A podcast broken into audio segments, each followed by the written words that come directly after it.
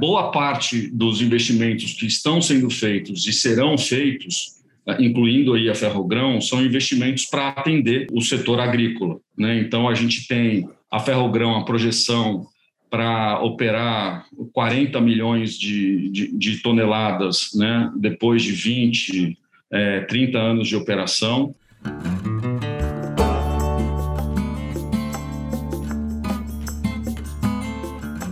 Começa agora o podcast Nem Negacionismo, Nem Apocalipse. Economia, Meio Ambiente e Negócios. Com a apresentação de Gessner Oliveira e Arthur Vilela Ferreira. Gessner Oliveira é PhD em Economia pela Universidade da Califórnia.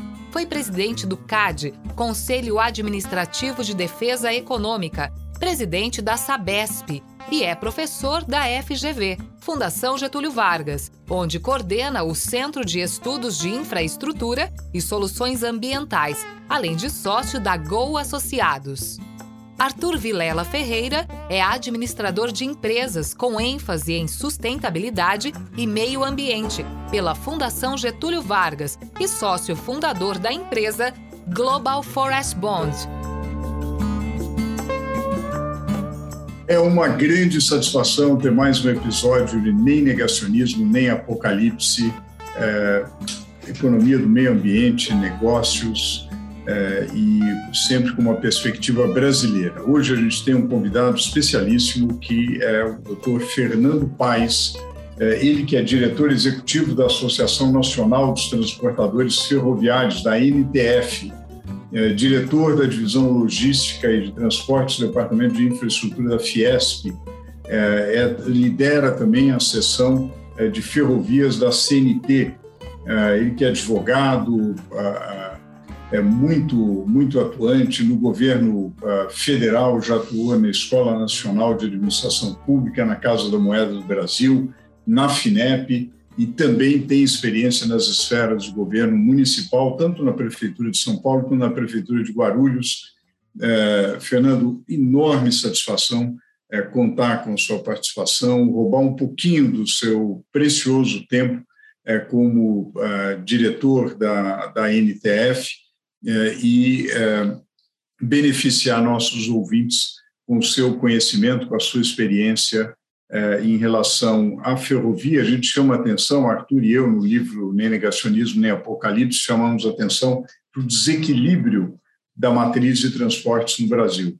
O, o absurdo de um excesso é, de peso do modal rodoviário, que obviamente é um modal, assim como os outros, muito importante, mas que há um, o país é excessivamente rodoviário e tem um, uma fração é, insuficiente de carga transportada é, pelo é, modal ferroviário. Tanto é, do ponto de vista do peso no transporte de carga, quanto do ponto de vista de integração é, com outros modais, de integração com o sistema portuário, etc., há muito a fazer é, e nós todos admiramos seu trabalho, porque você tem feito muito nessa direção ao dirigir aí a, a NTF. A minha primeira pergunta, eh, Fernando, e depois o, Arthur, eh, e, aqui a gente conta também com, um time eh, de, economistas e, muito bom, com o Rafael, com o Bruno, e temos a, a, o privilégio de contar com o Maurício Sampaio, como profundo conhecedor né, do, do agro e, e da sua demanda pelo sistema ferroviário é, eles vão te bombardear com questões. Eu, eu perguntaria, nesse foco é, de ESG, né, do meio ambiente, responsabilidade social e governança, é, você acha que é uma moda ou é uma tendência e como tem afetado o setor, é, Fernando? Perfeito, Jéssica. Primeiro, queria agradecer pelo convite. Para mim é um prazer estar, estar aqui conversando com vocês mais uma parceria aí com, com, com você. A gente já tem feito alguns trabalhos aí ao longo dos últimos anos. É, e para a NTF é sempre importante poder falar sobre o setor. Acho que principalmente agora com esse enfoque uh, de sustentabilidade, de governança, principalmente nesse contexto que a gente vive, não poderia ter momento melhor A gente acabou de ter a COP26 encerrada aí, e essa discussão sobre sustentabilidade, principalmente, cada vez mais importante. É, eu não acho que ESG seja uma moda, acho sim que é uma tendência que já vem é, de muitos anos, talvez ESG seja uma nova roupagem para diversos outros conceitos que já vinham sendo trabalhados já há alguns anos, responsabilidade socioambiental, enfim, agora com a inclusão dessas questões de governança. É, e eu entendo que, do ponto de vista concreto, esse tipo de ação, ah, aqui falando agora principalmente na parte de sustentabilidade, ah, ela, ela, tem, ela tem sido imposta de um jeito ou de outro aos, às diversas empresas, enfim, aos governos, seja por N motivos. Quando a gente pensa as ferrovias em particular, é, você tem algumas imposições, por exemplo, linhas de financiamento, questões de imagem que hoje em dia são absolutamente inescapáveis, que as companhias têm que trabalhar. Então, acho que esse compromisso, uh, seja por, por uh, resoluções de projetos sociais, seja por redução na emissão de poluentes, em ganhos de eficiência energética, eu acho que isso, isso certamente está na agenda hoje das ferrovias é, as ferrovias brasileiras, mais para frente eu vou mostrar alguns números, mas elas já têm contribuído, é, enfim, com o desenvolvimento de uma série de tecnologias que as tornam mais eficientes e, portanto, menos ah, poluente a atividade do transporte ferroviário. E como você bem colocou, o, o, Brasil tem uma matriz de transportes muito desbalanceada, né, com uma dependência muito grande do modal rodoviário, e a migração paulatina que já está ocorrendo, mas das cargas que são transportadas por longas distâncias em grandes quantidades, principalmente commodities, ah, que são cargas que, eh, que tipicamente deveriam ser transportadas sobre trilhos ou sobre barcaças, enfim, na hidrovia ou na ferrovia, é, essa simples migração é, já traz para o país uma redução na emissão de poluentes, redução de gasto de, de óleo diesel, redução de acidentes. A gente levantou alguns números sobre isso mas eu, eu acho que, que é uma tendência e é algo inescapável, seja pela simples percepção de que nós todos temos que, enfim, fazer alguma coisa, mudar né, a atual forma uh, de, de, de, lidar com o meio ambiente, de lidar com questões sociais, agora, enquanto a gente ainda tem tempo. Né? Eu acho que, que essa necessidade está cada vez mais clara para todos nós. Fernando, um prazer ter, ter você aqui com a gente hoje. Você pode falar um pouco mais sobre, você falou que tem alguns números, você pode falar um pouco mais comparação, assim, uh, em questão de emissões, em questão de externalidades negativas, uh, como o modal ferroviário se compara com, com, com os outros modais, principalmente para o transporte de cargas pesadas? Perfeito, vamos lá, Arthur. É, do ponto de vista de emissão de dióxido de carbono, por exemplo, a, a gente tem um estudo é, do Instituto ILUS, que estima que o transporte ferroviário, na longa distância, emite 85% a menos de CO2 na atmosfera. É, e tem um outro dado interessante também, ah, que diz que o setor ferroviário é responsável por mais ou menos 5% das emissões é, provocadas pelo, pelo setor de transportes. Ah, e, de outro lado, a gente transporta um pouco mais de 20% da carga. Né? Então, isso mostra é, de forma muito clara aí a, a eficiência energética. Tem um, um, outro dado interessante, que aí não é na comparação com, com o rodoviário, mas é olhando para dentro do nosso próprio setor, que a gente levanta um, um, um número, uma, um dado, que é quantos litros que você precisa utilizar para transportar é, uma unidade de TKU, né, uma tonelada por quilômetro útil. Então, a gente tem um indicador que em 2006 era 4 3,49 e que no ano passado baixou para 3,23. Claro que ele foi baixando aí ao longo dos anos, mas isso mostra basicamente que nós temos transportado mais cargas, é, consumindo menos óleo diesel e emitindo tam, também, portanto, a, menos poluentes. É, tem um outro dado interessante, que é quando a gente pensa um pouco a, na migração da carga que hoje percorre grandes distâncias, principalmente quando a gente olha para os grãos, né, a fronteira agrícola que se expandiu nos últimos anos é, para todo o centro-oeste, para uma região que, que não era, tirando a Malha Norte, hoje operada pela Rumo, uma região que não estava preparada do ponto de vista de infraestrutura, eh, nem rodoviária e muito menos ferroviária. Né? Então, a gente tem hoje grandes quantidades de grãos que ainda percorrem 2 mil quilômetros entre as regiões produtoras e os portos por onde vão ser exportados. Né? Ah, e essa carga é uma carga é, candidata a migrar para as ferrovias. Existe um movimento hoje muito forte, muito concreto, tanto do setor privado quanto do governo, para que as ferrovias possam cada vez mais estar ah, tá operando no centro-oeste, estar é, capturando essas cargas e trazendo com isso grandes ganhos é, também na questão de acidentes, né, porque você retira parte da carga pesada das rodovias, isso é melhor para quem faz manutenção de rodovia, isso é melhor para quem para quem está é, é, tá nessas rodovias, é, inclusive para os próprios caminhoneiros que vão ficar com uma vocação que é a mais adequada, que é o transporte na curta distância, né? entre a fazenda e os centros integradores, enfim.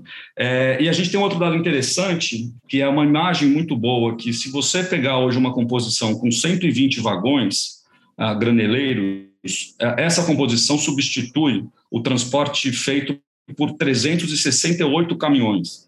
Então, é você imaginar que é um trem passando, ele está, eu não vou dizer que ele está tirando de circulação, porque não é isso que ocorre, mas ele vai tirar da longa distância uma quantidade gigantesca de caminhões. Né? E a gente sempre defende que isso é bom, inclusive, para o caminhoneiro, porque ele, ele, vai, ele ganha mais no frete na curta distância e certamente tem uma qualidade de vida melhor. É, e aí um outro dado interessante, Arthur, que aí já é um dado levantado pelo governo, quando a gente olha o Plano Nacional de Logística, é, em todos os cenários em que se prevê a ferrovia saindo aí dos 21,5% hoje na, na, matriz de transportes para 30%, pelo menos, eu acho que é um cenário até conservador, aqui o governo prevê uma redução de 14% na emissão de, de, poluentes, simplesmente por esse movimento, é, redução de 10% nas rodovias brasileiras. É, isso sem falar na redução do custo do frete, que aí pode chegar em alguns casos a 40% ah, do custo médio de transporte. Isso também tem um impacto ah, é, social muito importante, né?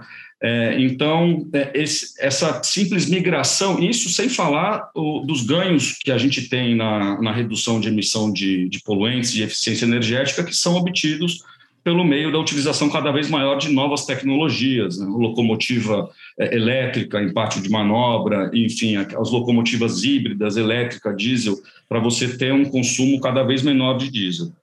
Então, é, o que eu acho que a gente pode é, dizer hoje é que os números, eles são, todos eles são favoráveis né, ao, ao incremento né, da utilização das ferrovias nessa carga, e desde 2015 a gente está, o Brasil está indo num movimento contínuo, é, tortuoso, longo, é, difícil, mas é, contínuo de conseguir viabilizar investimentos no setor, investimentos de peso no setor ferroviário. É, isso começou com o programa das renovações antecipadas. A gente pode falar um pouco mais sobre isso depois. Isso passa pela licitação da ferrovia Norte-Sul, pela licitação ah, da FIOL, pela futura integração da FIOL ah, com a Ferrovia Norte-Sul. É, então, a gente, de fato, há muitos anos, a gente não via tantos investimentos ah, que, que saíram do papel, né? projetos que deram certo por conta da insistência é, também do governo. A, gente tem que aqui fazer um, um, reconhecer o mérito ah, do ministro Tarcísio atualmente, quando, foi, quando criaram o PPI em 2016, que foi um programa que abraçou esses projetos de ferrovia, deu continuidade ao que fazia sentido, melhorou a estruturação dos projetos e que está entregando muita coisa no setor. É, e com essas entregas, fatalmente, a gente tem ah, ganhos ah, socioambientais inequívocos. Né?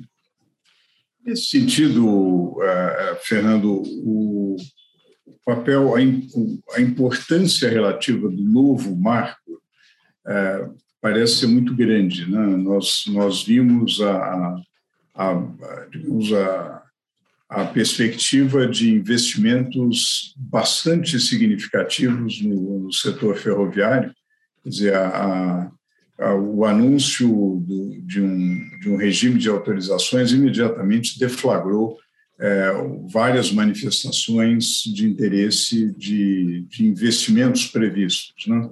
É, isso, qual, qual é a sua visão da importância relativa do novo marco para o setor ferroviário? É, perfeito, Jéssica. Acho que, como o próprio ministro Tarcísio tem falado, é, o regime de autorizações é, é um, faz parte aí, é o terceiro elemento de um tripé em que se constitui a política pública é, para o setor de ferrovias. Né? O primeiro o, o, primeiro grande projeto era essa agenda das renovações antecipadas, que já, enfim, que está acontecendo, que já é um caso de sucesso. A gente teve a renovação da Malha Paulista, operada pela Rumo, que vai mais do que dobrar a capacidade da ferrovia, que dá acesso ao Porto de Santos, que vai garantir vazão a toda essa carga que vai chegar, que já chega hoje do Centro-Oeste, mas que vai chegar cada vez mais. É, tivemos a renovação dos dois contratos da Vale, é, que vai investir nas próprias ferrovias, na Vitória Minas e em Carajás, e vai também construir, ligando justamente o leste do Mato Grosso, que é uma região absolutamente carente de infraestrutura de transportes, à Ferrovia Norte-Sul. É, e a gente tem agora o, o, projeto de renovação da MRS, é, enviado recentemente para o TCU, uma ferrovia que vai investir muito no transporte de carga geral, já é uma ferrovia que transporta minério uh, com muita excelência e quer buscar uh, ampliar cada vez mais a carga geral na, na, na, sua malha que liga Belo Horizonte, São Paulo, Rio de Janeiro. Então, também isso pode trazer impactos socioambientais significativos com a retirada de parte das cargas das, das rodovias que ligam essas principais regiões metropolitanas do país. Depois, a gente ainda vai ter renovação da FCA, e da Malha Sul, que já foram qualificadas pelo PPI. Então, a gente tem aqui um programa que deu certo, que está, de fato, que a gente vê os investimentos já acontecendo. Né? A, a, a segunda perna importante foi, foi o governo ter conseguido fazer as concessões daquelas obras que estavam sendo feitas pela Valec, mas com muita dificuldade de conclusão, a Ferrovia Norte-Sul, a FIOL, os outros trechos da FIOL que, que deverão ser licitados aí a partir do, do, ano que vem. E aí faltava, o, com o governo esgotando esse portfólio, faltava justamente a, essa terceira iniciativa, que era criar um, uma nova forma de explorar o, o serviço de transporte ferroviário, né? com menos amarras, uma forma que vem se juntar às concessões, não é necessariamente para substituir as concessões, e realmente, desde a edição da medida provisória 1065 em agosto desse ano, a quantidade de projetos apresentados foi apresentada foi é, superior até o que a gente imaginava e mostra um apetite ah, do mercado para resolver problemas de transportes que já existem, né? demandas por transporte concretas que já existem, seja para transportar grãos, para transportar é, minério de ferro, e, e enfim, para transportar celulose. A gente tem aí vários exemplos de ferrovias que é, vão nascer dedicadas a um tipo de carga, e aí, por que não, também serem aproveitadas para transportar outros produtos, produtos industriais, enfim. Então, é, isso mostra, Gessner, que a gente tem aí um, um outro caminho para não ficar parado, porque só com essa agenda de prorrogações e das novas concessões a gente já seria capaz de dar o salto uh, para atingir o mínimo aí de 30% na, da matriz de transportes. Né? Com a, a, a, aprovação pelo Congresso, seja da medida provisória, seja do projeto de lei 261, que veio do Senado, está na Câmara e trata do mesmo tema, uh, e o início desses, desses uh, pro, uh, projetos de autorização, a gente vai poder eh, sonhar com 40% aí da matriz de transportes, enfim. É, então, eu acho que, que é agora o, o grande instrumento que o governo tem para ampliar ainda mais a, a, participação das ferrovias na, na matriz de transportes. Excelente. E eu queria aproveitar aqui a, a presença do Maurício Sampaio, é, que uh, qual que é a importância para o agronegócio uh, desse movimento, desse salto de investimento uh, que uh, vem representando esses três vértices que o Fernando Paes tão bem é, colocou, é, qual que é a importância para o agronegócio, em particular a ferrogrão, é, qual que é a importância dessa ferrovia para a, a logística associada ao escoamento da produção do agronegócio? Bom dia a todos, é uma satisfação estar participando desse bate-papo. A gente é, tem como uma das obras prioritárias a, a nível de integração logística esse corredor Arco Norte ser contemplado com investimento da, da Ferrogrão. Né?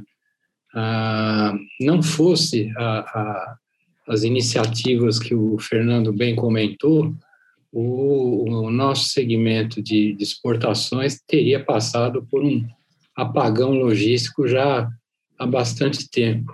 Felizmente, com a, a, a privatização uh, e a concessão das ferrovias que saíram da, da iniciativa do governo, passando para novas concessionárias, a gente teve um impulso muito grande na, na no sentido de se deslocar a boa parte, pelo menos das exportações de grãos, para a, as exportações via ferrovia, de tal forma que é, atualmente tenho eu a impressão, Fernando, que mais de 40% dos, dos grãos são ah, ah, exportados ah, graças às iniciativas e investimentos que ocorreram é, principalmente no Porto de Santos e Porto de Paranaguá, e é, consolidando também o início da, da, da, exportação pelo modal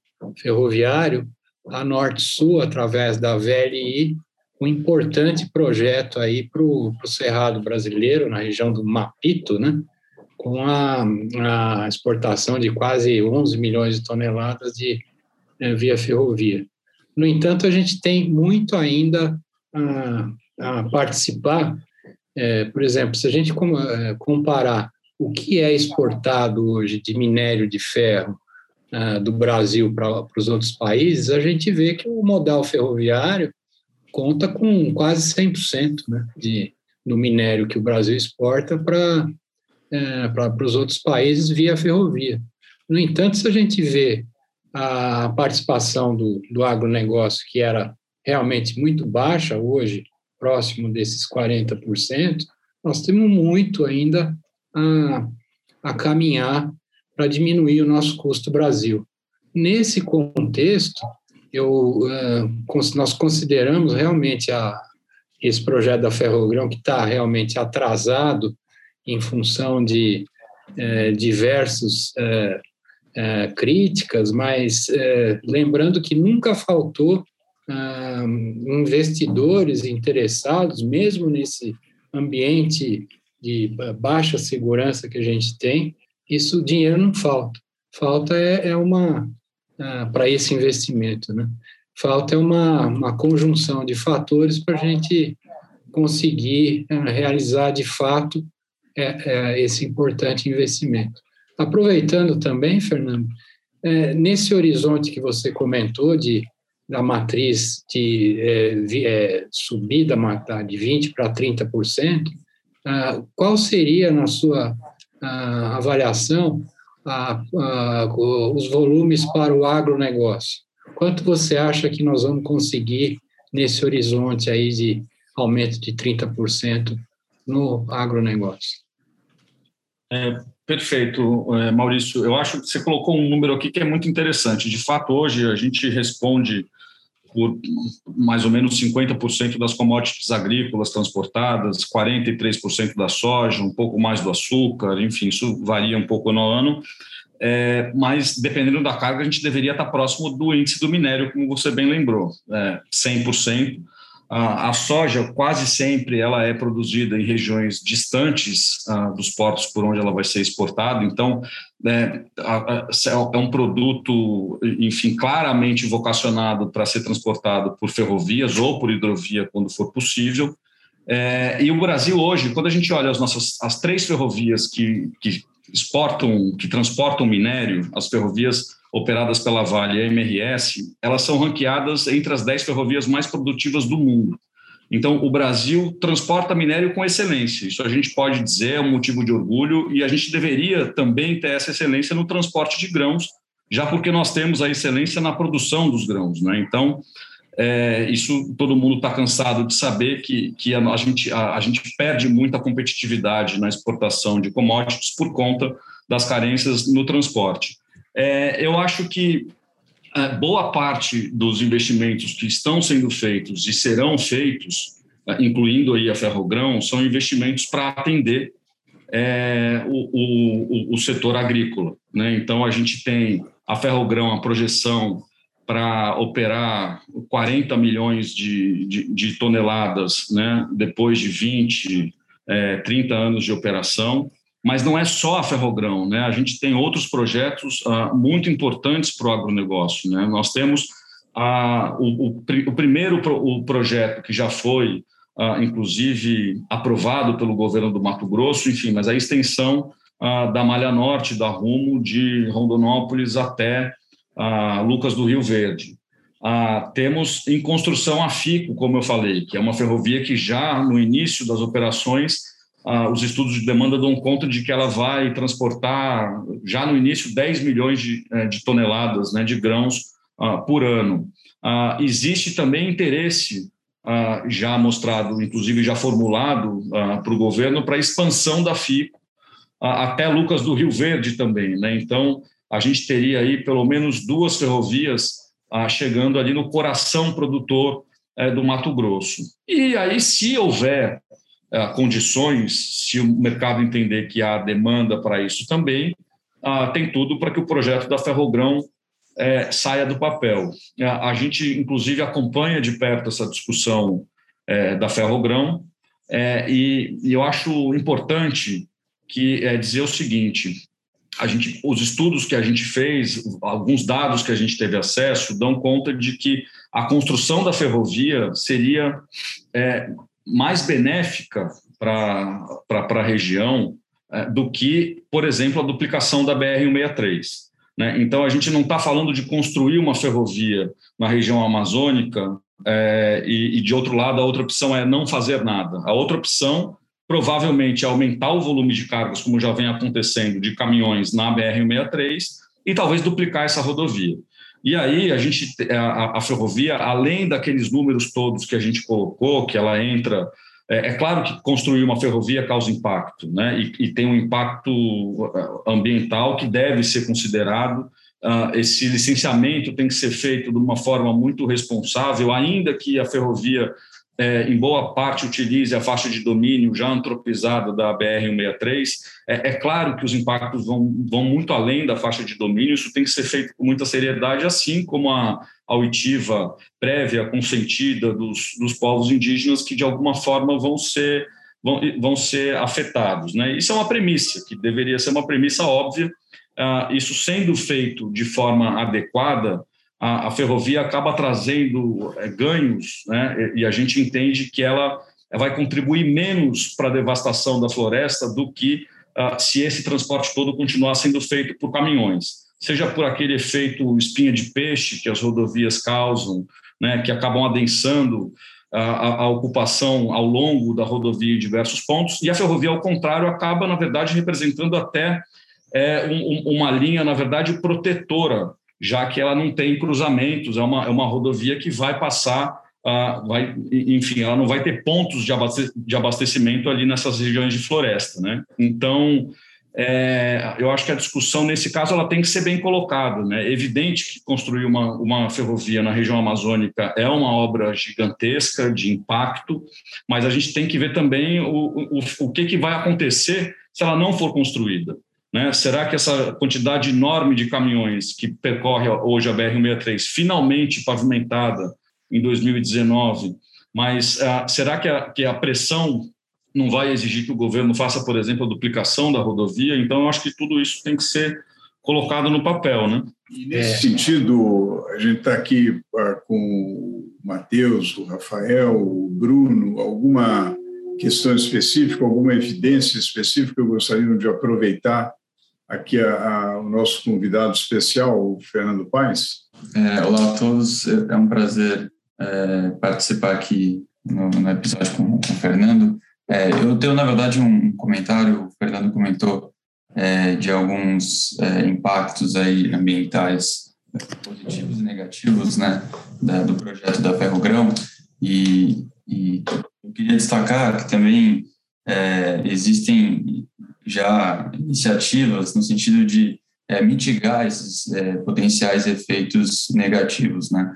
É, o, a versão preliminar do estudo de impactos ambientais elenca alguns desses, desses fatores. É, eu queria saber do, do Fernando é, como, que, como que ele vê esses fatores, se seria se na visão é, dele, da NTF, seria possível mitigar de fato ou eventualmente eliminar esses fatores. E também um, um outro ponto que, que acho que vale mencionar, o próprio texto original da MP é, em discussão é, também previa é, a compensação da área desmatada pelo projeto da Ferrogrão. Né? Na verdade, muito mais do que compensava é, a área desmatada é, da, da, ferrovia com, com, a ampliação do Parque Nacional do Diamantina, sua porção é, sudoeste. Então, queria é, ouvir um pouco do Fernando esses dois, esses dois pontos. Perfeito, Rafael. Eu acho, inclusive, a discussão que está lá no Supremo, o questionamento que foi feito na época contra a medida provisória, foi mais de ordem formal. Né? Tem o um entendimento do STF de que você não pode alterar a área de parques de unidades de conservação por medida provisória. É, mas o fato é que a medida provisória foi convertida em lei, como você bem falou, a área total de, de proteção acabou ficando maior do que era, né? então houve um deslocamento da área. É, todo projeto de ferrovia, né, principalmente um projeto como a Ferrogrão, ah, são projetos que trazem impactos significativos, isso ninguém discute. É, e o impacto ambiental, muitas vezes, a gente não consegue evitar, por isso que se fala muito em mitigação. Então, como eu faço para reduzir, por exemplo, riscos de trazer danos à, à flora? a fauna, você pode fazer ah, uma série de passagens, etc., enfim, passarelas, e pensando uma série de coisas assim. Em alguns lugares, eh, você pode vedar uma ferrovia, você pode ter ah, uma série de iniciativas para reduzir um pouco os efeitos desse impacto. E você também tem lógicas de compensação. Então, é, é, claro, é, no caso da Ferrogrão, a grande vantagem é que você, a princípio, teria que desmatar menos do que se fosse um projeto totalmente greenfield, porque você já vai usar uma área antropizada. Né? A faixa de domínio da BR-63 daria conta, em boa parte dos trechos, de comportar a, a ferrogrão. Então, o, o, que eu acho é se o projeto for feito, se o licenciamento for feito de uma forma adequada, séria, uh, em que as compensações possam ser feitas, você pode é, replantar, é, enfim, uma série de árvores se, se você tiver que, que fazer, que, que, desmatar, enfim, tem uma série de coisas que, sendo feito de forma correta o licenciamento, e é um licenciamento complexo, ah, tudo indica que seria uma solução melhor do ponto de vista socioambiental do que a ampliação do transporte rodoviário, né? Eu acho que, como o Maurício até lembrou, a, a gente já vem utilizando hoje o Arco Norte por meio do Porto de Itaqui. A VLI bateu 11 milhões e está crescendo praticamente em média de um, um milhão de tonelada por ano, enfim, na utilização do Porto de Itaqui. É uma tendência que a gente utilize, você tem investimentos em, em, em terminais ah, ali ao longo do rio Tapajós, enfim. Então, você tem uma tendência de utilizar também. O interessante da, da Ferrogrão é que a gente está falando aqui de projeto mesmo de utilização integrada de ferrovia e hidrovia, né? Então, e rodovia também, porque as cargas na primeira perna seriam transportadas por, por, caminhão até os centros de distribuição, centros integradores, de lá a carga subiria por ferrovia até o, o, rio Tapajós, onde você colocaria em barcaça e ela poderia seguir para os portos, de, enfim, de Vila do Conde, uh, uh, Santarém, outros portos onde você já consegue acessar por navio. Então, é, assim, resumido, o que, que a gente acha, o que a gente defende? Que o, o projeto ele deve ser discutido do ponto de vista, claro, de viabilidade econômica, isso o mercado vai, vai dizer se de fato há interesse nesse investimento, mas para que ele possa, ah, quando for o caso, passar por um licenciamento ambiental, respeitadas todas as premissas, seja da legislação brasileira, seja das premissas da OIT a respeito dos povos indígenas, enfim. E isso feito, a ferrovia tende a trazer menos impactos nocivos do que a ampliação da utilização da rodovia naquela região. Acho que esse é o nosso entendimento muito claro sobre o assunto.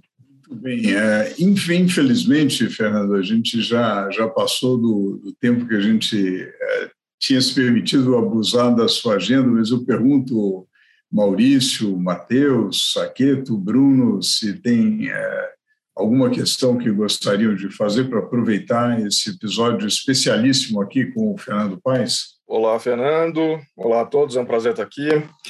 É, só queria mudar um pouquinho de. Falamos muito da Ferrogrão, que é um projeto de concessão, mas ao mesmo tempo temos o, no, o novo marco legal das ferrovias vindo aí, que introduzem a, que introduz as autorizações no, no marco institucional desse setor. Então, teremos a convivência de, de dois meios de se construir novas ferrovias, tanto as concessões como as autorizações. Eu queria saber a sua visão, a sua a visão da NTF, como essa coisa tá, como essa questão está sendo tratada nesse novo marco legal, se a harmonização desses dois marcos institucionais está sendo feita de maneira adequada. Tá legal, Bruno. A, a convivência entre os dois, as, os dois modelos de exploração, concessão e autorização, já existe em outros setores, né? É, ou pelo menos uma diferença de regimes, como a gente tem no setor portuário, você tem lá os portos que estão, uh, os arrendamentos dos portos organizados e os terminais de uso privado, é, e isso nos trouxe uma primeira preocupação quando o projeto de lei começou a tramitar em 2018, que era a respeito de uma eventual assimetria concorrencial. É, mas aí eu acho que o Congresso, tanto o Congresso quanto o, o governo, ao editar a medida provisória, compreenderam essa, essa, esse risco potencial e criaram lá a figura tanto da adaptação de regime, então uma ferrovia, uma concessionada, ela pode, se vier a sofrer concorrência de uma autorizada, ela pode se tornar uma autorização. Então isso está previsto lá tanto na medida provisória quanto no projeto de lei 261. E também houve uma garantia expressa e específica nesse caso de reequilíbrio econômico financeiro, se você tiver de fato uma perda de demanda por conta de uma ferrovia autorizada. Mas o que eu acho mais importante até do que isso é que é, a gente pode se beneficiar do que aconteceu no setor portuário. O setor de portos, o Tribunal de Contas da União identificou uh, essa, o risco que a, a concorrência assimétrica poderia trazer para os portos públicos.